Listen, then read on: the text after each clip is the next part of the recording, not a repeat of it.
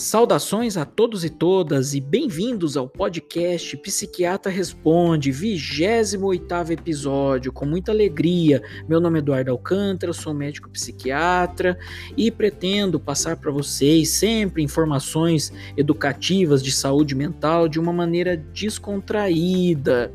Hoje vou falar sobre transtorno afetivo bipolar, o que é transtorno bipolar, como tratar transtorno bipolar, o que é tão falada bipolaridade. Pessoal, já falando, se inscreva no canal Psiquiatra Responde do YouTube, ative as notificações, deixe seu comentário. Estamos também na Apple Podcasts, Google Podcasts, Deezer e também no Spotify. Não se esqueça de assinar ali no Spotify o nosso podcast. Se você está gostando, repasse para os seus amigos, familiares, ajude a divulgar esse trabalho onde eu tento levar essas informações a vocês. Sem mais delongas, toca a vinheta e vamos lá!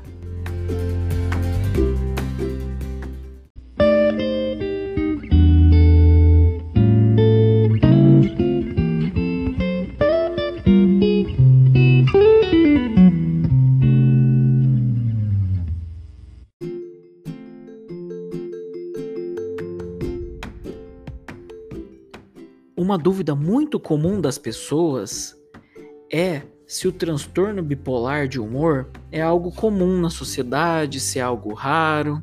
A OMS, a Organização Mundial de Saúde, estima que há no mundo em torno de 140 milhões de pessoas com diagnóstico desse transtorno de humor, ou seja, em torno de 1,5% da população total do mundo.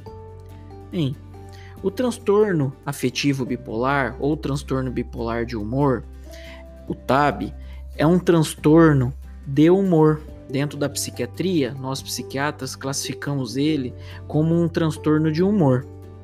Mas o que seria, né, esse transtorno de humor? Bem, transtorno bipolar é caracterizado por episódios depressivos e também por episódios maníacos, episódios de hiperativação. A doença depressiva ela vai se caracterizar por episódios depressivos, aos quais podem ser únicos, mas tendem a se repetir ao longo da vida. Tanto a doença depressiva quanto o transtorno bipolar vão compartilhar episódios depressivos. Temos que saber diferenciar. Esse é um diagnóstico médico, né? E cabe ao médico psiquiatra tentar diferenciar se essa é uma depressão unipolar ou uma depressão bipolar, ou quaisquer outros é, os transtornos é, de humor. Enfim, as principais manifestações clínicas da, da, do polo da fase depressiva vão ser tristeza, melancolia, falta de interesse, motivação, redução em capacidade de sentir prazer, alegria, deixando de fazer as atividades que antes eram prazerosas, fadiga, desânimo, lentificação para andar, falar ou pensar. Vai existir também uma grande sensibilidade a eventos negativos e que não consegue reagir a estímulos positivos. São frequentes pensamentos de culpa inapropriada, falta de esperança e por vezes pensamentos até de morte e o suicídio. Bem, pode também surgir alguns sintomas físicos, como alteração de sono, apetite, dores, perca do desejo sexual. Bem, a clínica depressiva dos episódios depressivos ela é bem extensa e ela vai variar. A clínica vai depender, vai variar de pessoa para pessoa, mas a gente segue alguns critérios, segue algum algum padrão. Eu estou falando aqui de um episódio depressivo. Dentro do transtorno de humor bipolar, haverão episódios depressivos, né? E esses episódios depressivos que diferem da tristeza, né? Estou triste que aconteceu algo na minha vida, isso, esse algo é mais reativo, essa, eu vou conseguir contornar, vai passar um tempo, eu vou melhorar, vou conseguir trabalhar isso. Não, a gente aqui está falando de um transtorno, de uma doença, uma doença do humor. Então esses episódios são bem pontuais, bem característicos, é algo que é um transtorno mesmo, vai atrapalhar a vida da pessoa, a pessoa vai é, ter vários déficits, ela não vai querer trabalhar, ela vai estar tá mal, é, é, um conjunto de sintomas, vai ter perca de prazer, enfim, vai ter um monte de sintomas persistentes, não é um dia, dois dias, é um, um tempo, tá? Enfim, dentro do transtorno afetivo é, bipolar, a gente vai ter também os episódios é, de, de hiperativação, tá? Bem, no caso, a fase maníaca, transtorno afetivo é, bipolar do tipo 1, por exemplo, vão ter fases é, de mania. A pessoa precisa pelo menos ter uma fase é, de mania para a gente pensar e, e, fechar um diagnóstico né, do, do transtorno uh, afetivo bipolar. Bem, nos episódios de mania, o humor ele é exaltado ou irritado vão ter sentimentos positivos, aumento de energia e uma redução da necessidade de sono. A aparência da pessoa pode se tornar-se mais chamativa, a vida fica muito mais colorida de uma maneira é, estamos falando aqui de euforia, mas uma euforia, uma alegria inexplicada, sem explicação e, e, patológica, tá? Não estou falando de momentos, melhorei da minha depressão, tô tocando minha vida, tá tudo bem, tô feliz agora. Estou falando aqui, estamos falando de um episódio dentro de um transtorno de humor. No caso, a fase maníaco, transtorno afetivo bipolar. É dois, é bipolar por são dois polos. Vão ter a fase depressiva pessoa vai ter momentos até de otimia, pode ter, né? E em algum momento ela vai apresentar uma ou mais fases maníacas, que é o outro polo da doença, por isso que ela é uma doença bipolar. Hoje em dia se fala muito, né? Bipolaridade, ah, o, o, o o mundo tá bipolar, a sociedade tá bipolar, vulgarizou um pouco, né, esse termo, né? Mas o que eu tô falando aqui é de um transtorno, um transtorno mental grave e que tem que ser tratado e que pode ter muitas repercussões na vida, muitos déficits, déficits laborais, déficits na família, percas na vida. Em alguns casos, é, o transtorno bipolar pode chegar até o desfecho mais triste, que é o suicídio, né? Então estamos falando de algo muito sério sério aqui, pessoal, que tem que ter um acompanhamento especializado.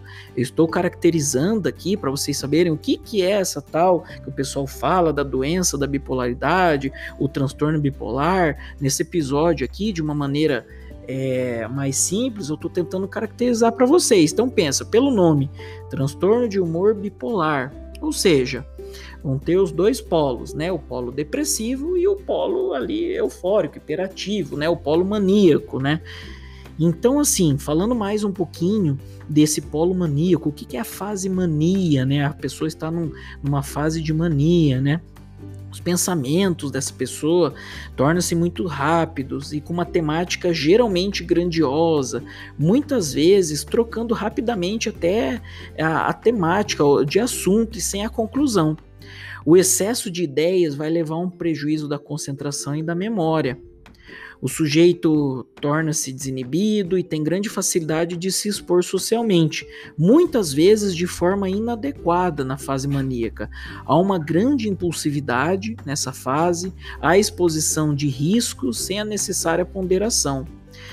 Em casos mais graves, podem surgir delírios e alucinações, sendo necessária a diferenciação né, com transtornos psicóticos, com a esquizofrenia, enfim. É, então, há duas fases, né? Geralmente fases depressivas, a maioria dos casos às vezes começa com episódios depressivos, né? Há uma suspeita de uma depressão bipolar, mas a gente só ali suspeita, fecha a diagnóstico na fase maníaca. Em geral, a fase maníaca, né, o polo é, maníaco da doença, é algo bem agressivo, bem, em geral, faz-se necessário o um internamento integral. Tá? Isso vai depender de cada caso, de cada situação, mas só para vocês entenderem a gravidade. Então é um transtorno de humor grave, mas que tem controle e que tem tratamento, né? Como eu disse, 140 milhões de pessoas no mundo, 1,5% a estimativa de, de transtorno afetivo bipolar é, na população mundial, então de certa forma não é algo é, muito raro. Às vezes você deve até conhecer alguma pessoa que faz tratamento para transtorno bipolar, toma os estabilizadores é, de humor e é, necessita tratar tá? Com o tratamento correto, com acompanhamento, equipe multidisciplinar, geralmente vai fazer acompanhamento com o médico psiquiatra. O tratamento dentro da psiquiatria, é, há protocolos para o tratamento desse transtorno de humor. Em geral, a, a pessoa é, estará usando é, algum estabilizador de humor, dentre eles o mais comum seria o, o lítio, carbonato de lítio né? Então, dentre os vários é, tipos de tratamento e de estabilizadores de humor para se tratar essa doença, isso vai depender de cada caso, isso vai depender de cada é, situação e de cada momento.